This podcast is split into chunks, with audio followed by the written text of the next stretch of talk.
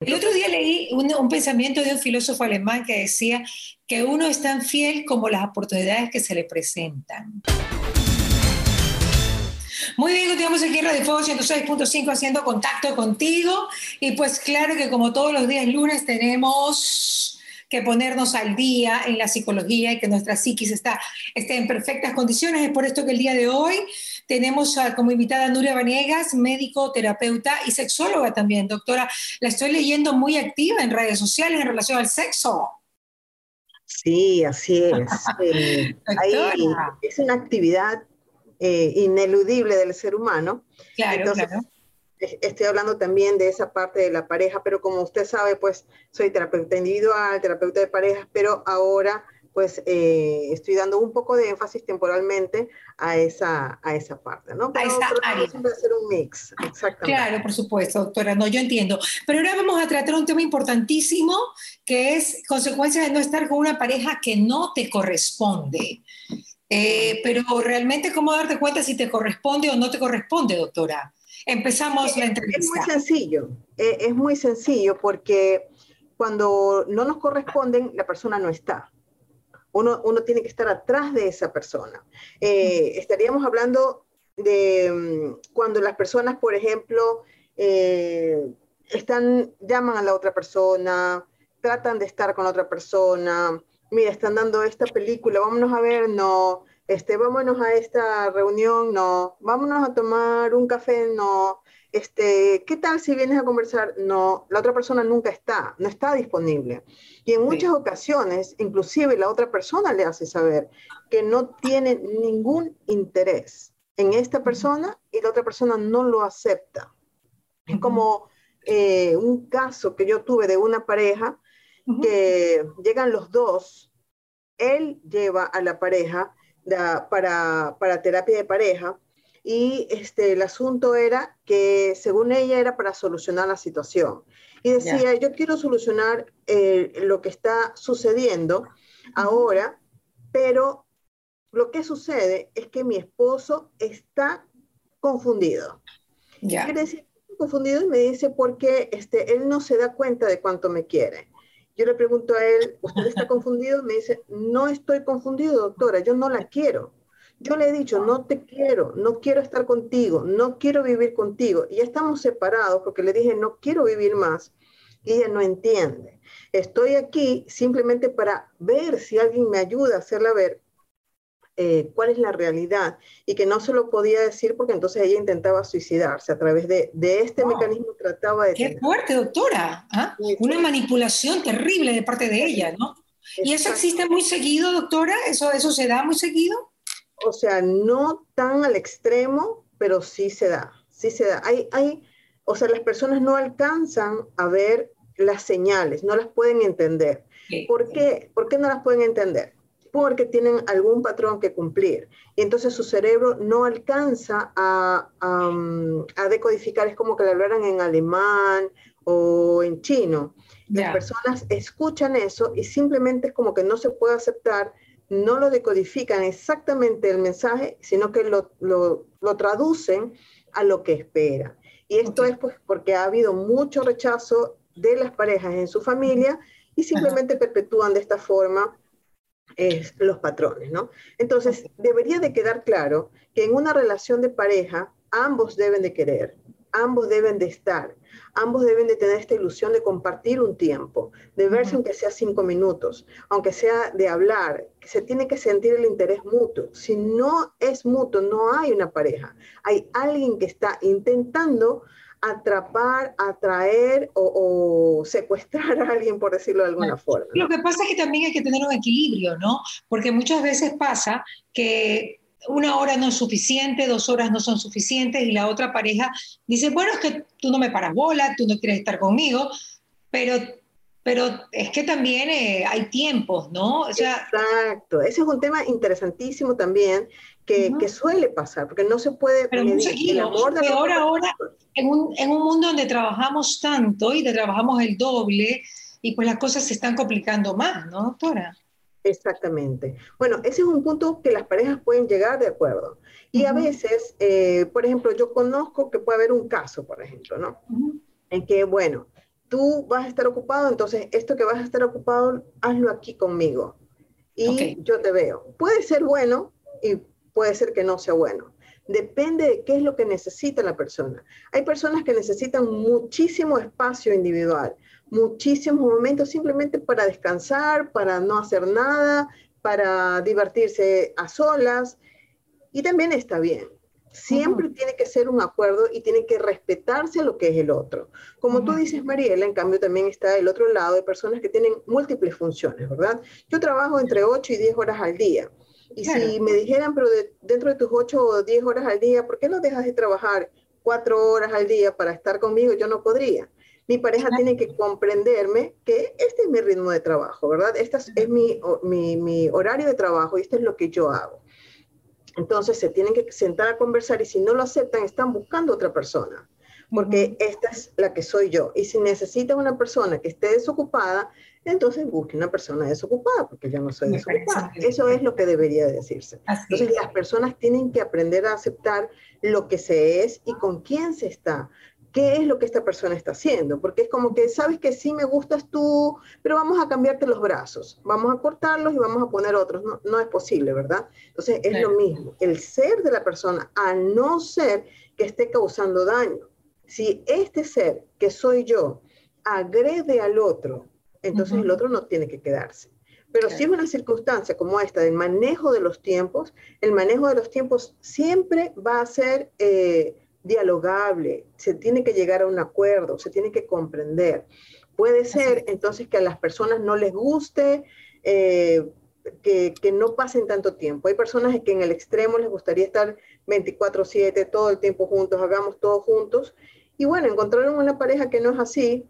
Y esto es porque se necesita sanar esta ansiedad por estar con alguien. Porque hay algo que se llama apego ansioso. Necesito estar con otra persona para poder saber que me ama. El amor no necesariamente eh, se traduce en un contacto 24/7. Es lindo estar con la pareja, las reuniones, salir a pasear, a comer, el viaje, eso es lindo, una reunión en la casa, etcétera. Pero no todas las veces se puede. Hay que comprender. Claro, porque a veces te desbordas, ¿no? O sea, a veces yo un momento en que te desbordas. Doctora, no lo estoy escuchando. Sí, me decía que, este, no sé si ahí me escucha. Sí. Ahí lo escucho, ahí lo escucho. Escuché al perro que estaba trasladrando. Ah, bueno, no sé dónde vaya, pero aquí no había un, perrito. ¿No este? ¿Dónde ladra el perro? No, no escuché. Metió un perrito. bueno, sigamos, doctora. Ese es otro tratamiento, escuchar perros. escuchar perritos que no hay. Entonces, este, es importante saber que son personas adultas, ¿verdad? Y las personas adultas que se están uniendo en una relación tienen que examinar con quién se están uniendo. Porque a veces uno tiene una idea en la cabeza de lo que debe de ser la persona con quien me estoy uniendo, que no es con quién elegí unirme. Y yo quiero no te corresponde. No te corresponde. Lo que pasa, doctor, es que cuando hay mucha atracción física, forzamos las situaciones. También, también es verdad. Que es interesante esto porque una cosa es el entusiasmo sexual, es la atracción sexual que no es suficiente. Es importante, pero no es suficiente para una compatibilidad. Y este entusiasmo sexual se pasa y no sostiene no sostiene las diferencias entre las personas, no las sostiene, porque la, persona tiene diferentes esferas, tiene que ser una persona intelectualmente acorde a las necesidades de la persona, tiene que tener costumbres y valores acordes a la persona, tiene que tener un sentido de la vida acorde a la persona y debe haber una mutua aceptación de lo que el otro es. Y a veces lo sexual es simplemente instintivo. Es como, me gustaste, yo lo puedo hacer bien. Existe la química, etcétera, pero no hay compatibilidad. Eso es otra cosa diferente, ¿no? No hay compatibilidad completa del ser humano. ¿De qué otra forma te das cuenta que esa persona no te corresponde? Cuando nunca está para ti, obviamente hablamos de extremos, que a mí me parecería que esa situación es casi cuando tú estás empezando una relación o le estás tirando los perros a una chica y no te pare bola, entonces ya después de las tres semanas que no quiere seguir contigo, ya date cuenta, amigo, date cuenta, ¿no? Exacto, exacto.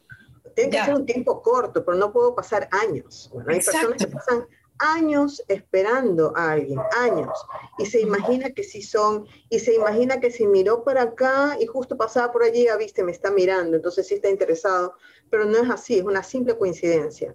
Las coincidencias, los actos cortos o mínimos no hacen o no crean un interés por alguien. El interés por alguien se, se lo ve en la presencia, en la presencia constante, en el estar, en el apoyar, en el sostener y en, y en elegir a la persona para los buenos momentos también. Porque no, contigo no, yo me voy con mis amigos, yo me voy con mi primo al cine, yo me voy con mis amigos a jugar en el único tiempo disponible que tienen entonces no estás ocupando ninguna prioridad. ¿De qué otra forma se puede dar cuenta cuando ya no es tan eh, grave, digamos, la situación? ¿no? Em, es cuando le aburre su vida. Por ejemplo, es como, ah, a ver, ya quieres conversar, a ver, ven, ya, siéntate y conversame. Este, tenía una, una pareja que decía, doctora, ellos vivían juntos, entonces hubo un interés, ¿verdad? ya vivían juntos, pero decía, no hay comunicación. Yo no sé por qué se queja, decía él, este, si nosotros sí conversamos. Entonces, ya ya no entendía, ¿cómo, cómo es cuando ustedes conversan? Y ella me dice, doctora, me dice, ah, me mira los ojos, ya quieres hablar, a ver, ven, cuéntame, siéntate ahí, pero no me pidas que te mire. Y, y jugaba con su celular. Entonces, ahí hay una no correspondencia. Pueden estar viviendo juntos, salían juntos, se iban de viaje juntos, pero eran como dos cuerpos haciendo una actividad en, un entorno. Pero si ya no me interesa el ser de la otra persona, lo que me quiere decir, algo está sucediendo. Y si hubo un, eh, un interés inicial, ya se murió. Si ya se murió, es el momento de sentarse a conversar y ver qué es lo que está sucediendo. ¿Por qué hay este cambio? ¿Pasó algo? ¿Necesitas algo? Yo necesito esto de ti. Y si la otra persona no quiere, entonces es una decisión de quién está con el requerimiento diciendo, me hace falta, saber si es que sigue ahí o no.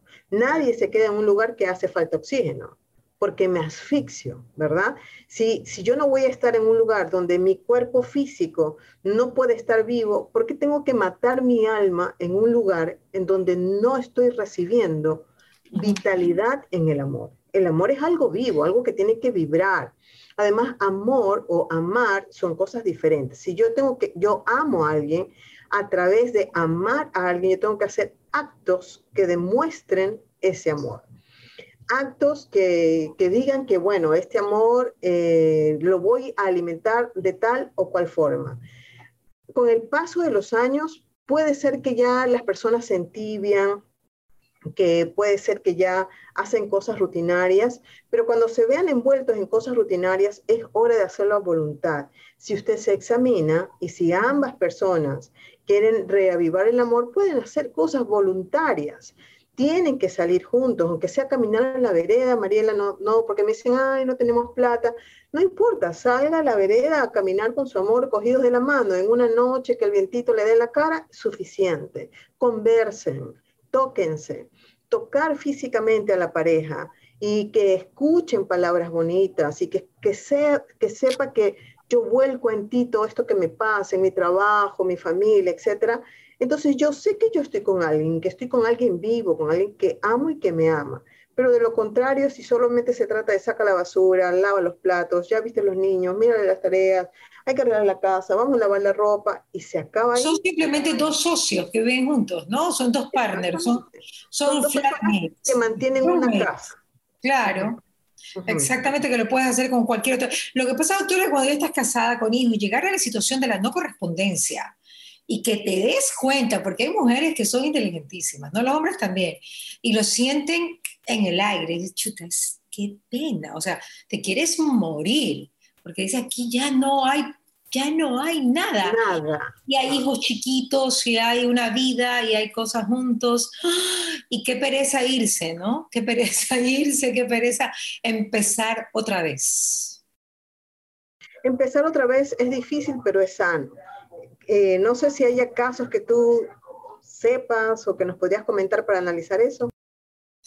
Uy, bastante. No, doctor, es que es así, porque cuando, por ejemplo, cuando hay una pareja donde el uno es alcohólico, por ejemplo, ¿ok?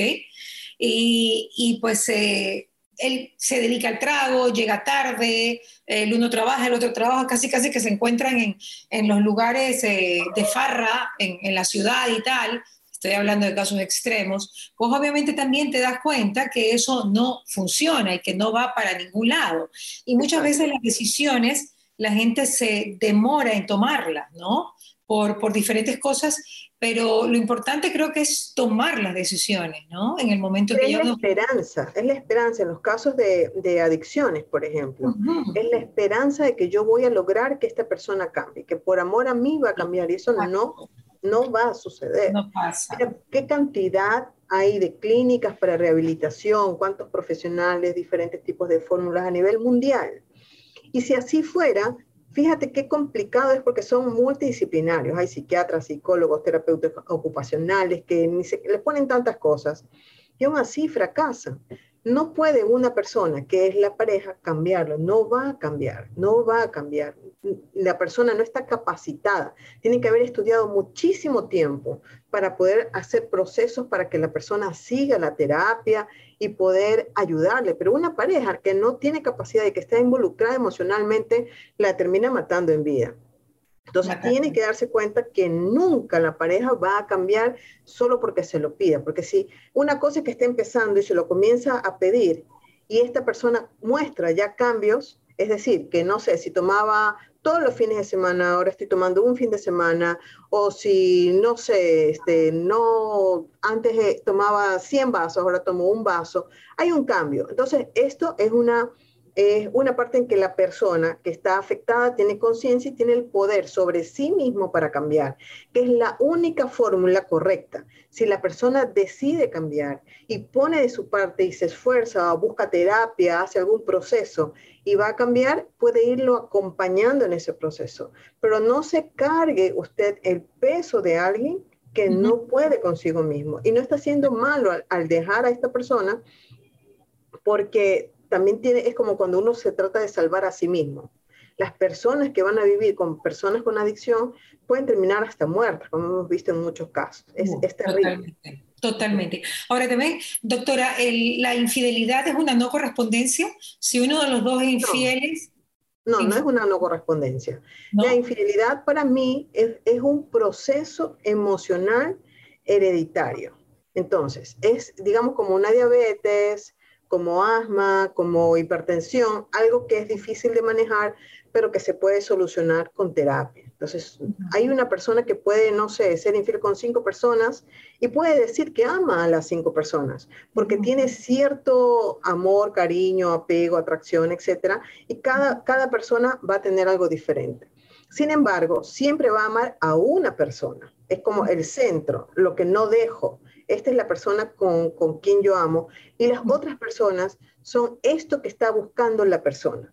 Lo que busca una persona con infidelidad es que tiene un gran vacío. Este vacío necesito llenarlo con algo. Generalmente tiene que ver con la relación materna. Si la madre no estuvo, si es un hombre, o el padre no estuvo, entonces van a ser personas infieles buscando llenar dónde está mi papá, dónde está mi mamá, y lo van a seguir buscando. Cuando encuentran en una relación de infidelidad, ah, aquí está, al fin, yo ya me siento bien, me siento cómoda, en su subconsciente es como que agarró la mano del padre. Y luego se ve que esta persona no satisface aquello que yo estaba buscando, necesitando, lo sueltan y vuelven a buscar a otra persona. Y ya se sienten bien y sueltan. Y no les va a satisfacer porque ya no hay cómo regresar a la infancia y satisfacer eso a no ser que tomen terapia. Por eso, para mí la terapia eh, es el, proceso que puede ayudar a una persona infiel. Estamos hablando de que una cosa es que alguien tuvo por ahí un desliz, una, una única vez en su vida. infidelidad como estilo de vida, ¿no? Como estilo de vida, sí. necesita tomar terapia y es un proceso largo. Es un proceso largo que tiene que tener además la voluntad de cambiarlo, porque para muchos no está mal. Claro. No, si esta es mi esposa, es a la que yo quiero, es la luz de mi vida, es la razón de vivir, pero lo, lo, otro no son importantes, son simples mujeres u hombres que yo encuentro en la calle que no me sirven, simplemente es una distracción, ¿no? Pero eh, eh, tampoco toman en cuenta el, el alma y la vida de estas otras simples mujeres o simples hombres que están sirviendo simplemente para una satisfacción sexual extra. Eh, lastimosamente, pues también del otro lado están otras personas que no se dan cuenta que están siendo utilizadas para tener una satisfacción sexual y encuentran, digamos, como que una, como que le pusieran una medalla, ah, pero me desea a mí, pero nada más, o sea, es como, como comprarme un, no sé, arroz con camarón, porque tenía ganas de eso, pero no quiere decir que es importante para mi vida, es algo de lo que yo puedo prescindir. Y eso es muy importante que las personas se den cuenta, que también tengan un lugar y que se den cuenta que también tienen un vacío que llenar porque también deben de ser personas que fueron abandonadas en su infancia y están necesitando ser rescatadas. Pero doctora, pero con, con, esta teoría que usted tiene, las madres han estado menos para los hijos que los padres para las hijas, porque hay más hombres infieles que mujeres infieles. Eh, ajá, pero aquí también tenemos a los padres que han sido infieles a estas madres, ¿verdad?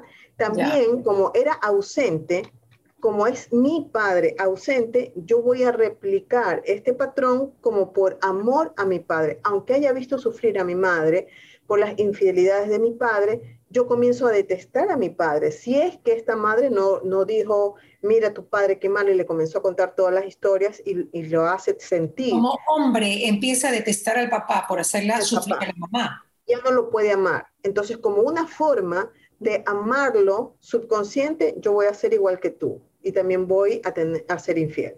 Y repiten este patrón, ¿no?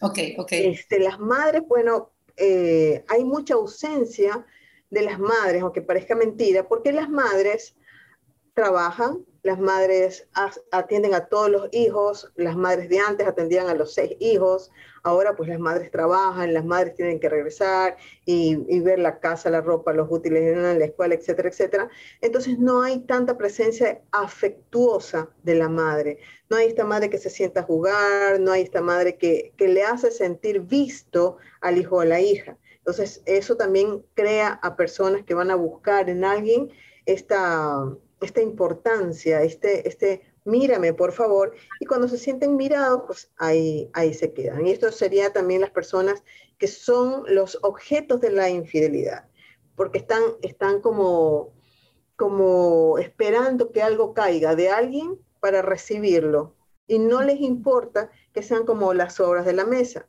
No, no importa, algo, o sea, a mí me dieron que sea este pedacito que nadie se iba a comer, no importa, lo cogen el otro día leí un, pensamiento de un filósofo alemán que decía que uno es tan fiel como las oportunidades que se le presentan. Me pareció, bueno, filósofo alemán, filósofo, filósofo. Estamos hablando de filosofía, filosofía. pura y dura. Mira qué, qué interesante porque en terapia sistémica se ve mucha filosofía para poder entender un poco al, ser humano, ¿no? Y, es correcto, si es que tú eres tierra fértil para esta infidelidad, entonces va a ser importante las oportunidades que se te presenten. Y es verdad que muchas personas pueden tener toda la fortaleza del mundo, pero puede llegar un momento X donde pasó algo, ¿no? Eh, y puede ser una única vez o puede ser la puerta para que de ahí ya conozca como que un nuevo mundo de la infidelidad, etcétera no, sé, no sabemos. En todo caso, sí hay personas, sí hay personas donde podría ser que no se les presente o que se le presente, no sé, el, hombre más guapo del mundo o la mujer más guapa del mundo, no sé, la, a los hombres su Jennifer López y a las mujeres realmente no sé, no sé a quién se les podría presentar. Brad Pitt. Bueno, eh, pero probablemente no, no, lo miren si es que uno no tiene el gen de la infidelidad, porque también hay que ver que médicamente se supone que la infidelidad se debe a un gen, que si lo tenemos, pues simplemente sonamos, ¿no? Y si no tiene este gen de la infidelidad, pues baje quien se baje, no, no habría. Una cosa importantísima es que quien tiene un eje o el eje o el objetivo de su vida e, es Dios, agradar a Dios, etcétera, da una fortaleza diferente al resto de las personas, ¿no? Porque tienes que cumplir a alguien que siempre está ahí con una webcam, que siempre te va a estar mirando, entonces no hay una escapatoria. También esa puede ser una fortaleza y yo recomiendo por eso a las parejas que, que asisten que una de las cosas importantes es que juntos eh, cultiven el amor a Dios, la obediencia, etcétera, por el bienestar de la pareja, del hogar, de la familia, porque es una parte, la parte espiritual del ser humano está presente. Y si nosotros podemos ir cubriendo todas, pero queda una gran grieta, por ahí puede entrar cualquier cosa. Ahora, doctora, eso es importante, no crear lazos afectivos con otras personas que no sean tu pareja, porque si, si usted tiene un asistente, doctora, y comienza a crear, y el asistente es guapo, o sea, y entonces le comienza, usted está casada, le comienza a gustar su asistente y comienzan a, estar las 8 o 10 horas que usted trabaja con su asistente, doctora, ¿ok? Y le cae bien y le gusta. Usted va a caer redonda en cualquier momento, doctora, cualquier viernes. Tengo casos, tengo casos, María. Abren una botella de vino porque estuvieron muy estresadas y pagaste. Exacto. Pagaste. Tengo problemas, le voy a contar a mi asistente, vamos a tomar un café, o es la hora del almuerzo, vamos a salir a comer hay que, hay que saber poner límites, porque uno, uno va caminando, es como que si usted se pone 100 collares de oro y se va, no sé, aquí en Guayaquil a una zona roja, le van a robar. Claro, Entonces es lo mismo. Uno tiene que decidir y definir. No hay que dar papaya, ¿no? No hay que dar papaya, como dicen los colombianos. Exactamente. O sea, uno tiene que darse cuenta y aprender a poner límites, porque uno puede decir, no, yo no voy a caer, no voy a caer.